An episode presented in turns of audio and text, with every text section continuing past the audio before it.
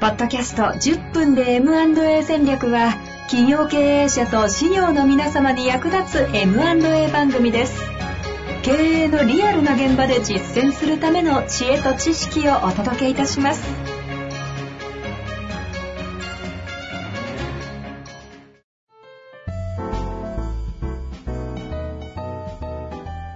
こんにちは、遠藤和樹です。白川正義の10分で M&A 戦略。白川さんよろしくお願いします。よろしくお願いします。さあ、ということで今回は前回の改定 B サイド支援の失敗事例をご紹介していただいた中で事例だけ話したので、やっぱり MA はやらない方がいいという話に終わってしまうのはまずいので、その学びからな何を学ぶのかという話を今日していきたいと思いますが、ざっくりちょっとケースのふたあの振り返りしましょうか。あそうですね。あの、えっ、と、要は MA をしたけれども、その話を、あの、取引先に、8割売り上げがある取引先に、あの、しっかり話が説明できていなくって、MA 後にその話をしてしまったら、あの、それ取引中止だって言われちゃって、じゃあ M&A した意味がありませんねっていう。で、この案件を紹介してくれたところと、今、引き継いだ会社は、泥沼の訴訟になっちゃったと。ものすごいあの大きな痛手をあの被ることになっているっていう、この要因と、こういう案件に我々が遭遇せずに、逆に言えば、あのしっかりと価値にするためには、どうしたらいいのかっていうところを事前に押さえておく必要がありますよねっていう。ここが聞きたい話ですね。えはい。えで、一番 B サイド、買い手さんにとって大事なのは、お事前準備なんですよね、やっぱり。準備ね。はい。ええ準備。あの、戦いは、あの、損失じゃないですけど、戦う前にすでにその勝敗が決まっているという話ですから。うんうん MA をしようと思ってから勝敗を決めに行ったらダメで、やっぱり事前準備っていうのがすごく大事なんです。で、それっていくつかあるんですけど、一つはまあすごくわかりやすく言うと M&A の全体像っていうのをちゃんと勉強しておく。で、専門家に絶対に丸投げしちゃダメなんですよ。ここが一番大事なところで、専門家っていうのは使ってなんぼですよ、社長がね。専門家を使えるだけの知識を持っておけばよくて、専門家と同じ知識は当然いらないんですけど、っていうことは M&A の全体像とか、どこをポイントとして押さえておかなきゃいけないのかっていうことぐらいは、やっぱりこうご自身で勉強しておかなきゃいけない。うん。で、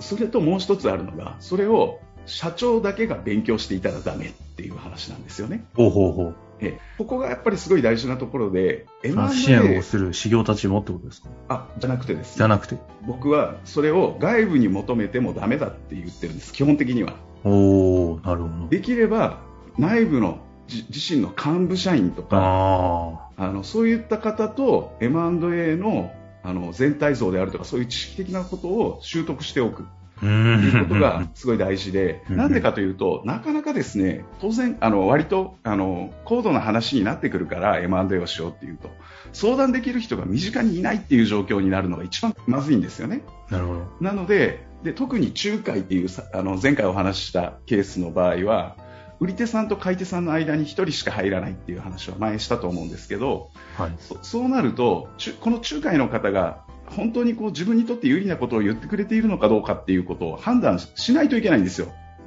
経営者として。うん。でもその判断軸が自分にないがために、しまあ、信じるしかない。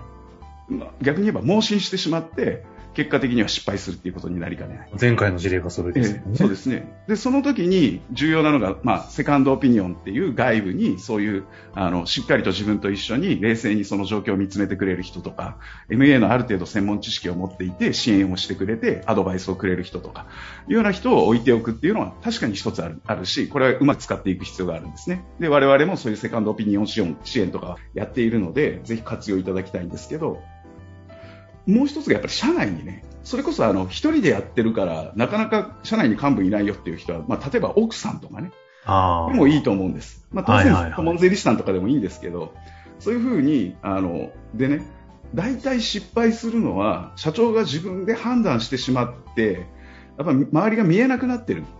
時だと思うんです。うん。で、前回もの事例も、やっぱりその横にいて、その8割もね、売り上げがある取引先がいるなら、やっぱりその仲介の人が何て言おうが、挨拶に言っとかないと、これ最終の契約書にゴーしたらダメでしょっていうのは、少し冷静な人が横にいれば、まあ確かにね、そうですよね。うん。それが一番大事なところなので、はいはい。だから社内に M&A の戦略を一緒に考えられるあの社員を育てる。で、これって実はめちゃくちゃ、あの、なんていうか、社員教育にもなるんですよ。うん、いや、なんかそこの、うんなんか意識がいきますね。うんはいはい。で、例えばですね、皆さんの会社で、まあ、これ聞いている経営者の方が、自分の会社がどんな会社を M&A したらいいのかなっていうのを考えないといけないわけですから、事前準備の段階で。で、自社の強み、弱みとか、そういうことをですね、しっかりとその、社員を巻き込みながら、幹部社員を巻き込みながら考えていくと、自社のことがよく社員さんにもわかるし、しかもどういう弱みをの伸ばせばうちの会社がさらに強くなれるのかとかどういう強みを長所進展したらさらに伸びるのかっていうようなことを一緒に考えられるわけですから、はいはいはい。えっと、MA をするっていうのは実は自社のことをちゃんと正確に知っていくプロセスでもあるんですよね。弱みも強みもええそうですよね、ええ確かに。そうそしてペルソナっていう、まあ、仮想のこんな会社がいたら M&A したいねっていう引き継ぎたいねっていうのをあのモデルとしてみんなでこうある程度言語概念化していく言葉にしはいて整理していくんですよ、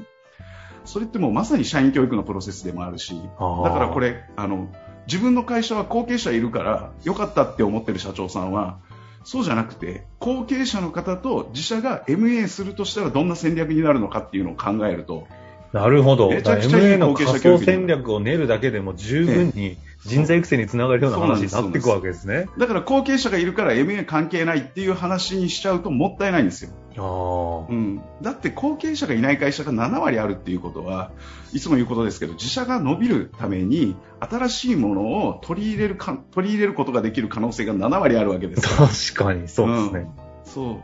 うだから買い手さんはやっぱりそこの事前準備をちゃんとしておけばあのなんていうか練習で MA するとかたたまたま回ってきたノン MC となんか面白そうやからやってみようかな、いいじゃんみたいな。アマゾンじゃねえんだからっていうのがあるんですよね。はいポチッとすんなと。そうそうそう。そういうことです、そういうことです。なので、事前準備がすごく大事っていう、そんな話じゃあその事前準備っていう意味は、そのえ、社内の内部強化とか人材育成っていうレベルの観点からちゃんとやるっていうのが、この事前準備になるってことうんそうですね。そうです、そうです。そこをやらないと意味がないですよね。そのためにまずやるのは、どういうところからするもんなんですか？あのですね、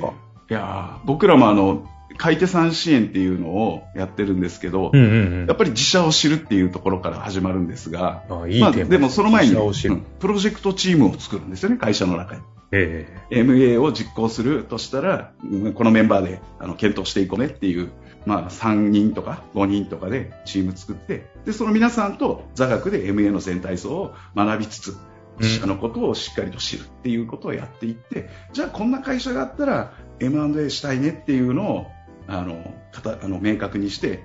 で、その相手にどうアプローチしていくかっていう手紙を書くっていうのがね、これリーチレターっていうのを僕らやるけど、こういうお手伝いもするんですよ。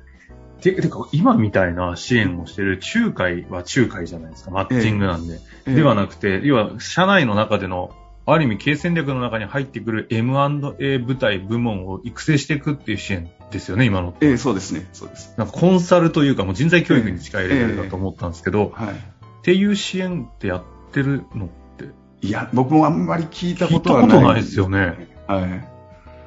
あ、あんあんまり儲からないから、それこそ。ああ、ええそれこそ案件をバーッと配って、ね、その中から一件でもマッチングできた方がある意味、あの、効率はいいでしょうね。いや、でも今みたいな観点から財務戦略組んで MA の部隊を育成するようなええ事業団体仲間たちがいたら、そりゃ心強いね。いや、そう、そうだと思うし、M&A ってやっぱり数千万の投資に、まあ最低でもなっていく、うん数百万、数千万の投資になるわけですから、そのぐらいの準備はやっぱりしておいて、で、専門家に丸投げして、したから失敗したなんていうのは、まあちょっとね、それは専門家のせいというよりも、その専門家を使っちゃっ使たっているね。うん、社長さんの問題っていう話になるわけですもんねな。るほど。じゃあ先ほどの、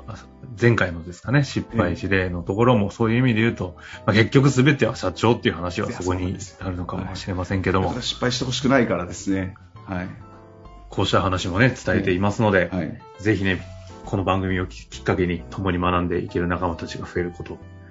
祈りつつ、そうです10分ではい終わりたいと思います。はい。この辺りで終わりましょう。ありがとうございますということで、白川さん、ありがとうございました。